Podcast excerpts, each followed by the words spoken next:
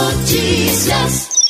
O Instituto Solidariedade e Ação e a vereadora Fátima Araújo realizarão mais dois dias de ação social na comunidade da Vila Conceição João de Deus. Com o apoio da Secretaria de Trabalho e Economia Solidária, a ação oferecerá serviços como cadastro de empregos, jovem aprendiz, oficinas de economia solidária com reciclagem e cursos de qualificação profissional com certificado. Durante o evento acontecerão apresentações da banda da Polícia Militar e da banda do Corpo de Bombeiros. Os dois dias de ação serão realizados nesta quinta e sexta-feira, na sede sede do Instituto Solidariedade e Ação, que fica localizado na rua 12 de julho, número 31, bairro Vila Conceição, João de Deus, no horário das 8 às 12 e das 14 às 17 horas. A ação é mais um fruto da parceria firmada entre o Instituto Solidariedade e Ação e a vereadora Fátima Araújo, com apoio total da Secretaria de Trabalho e Economia Solidária. Mais informações? Acesse o portal g7ma.com.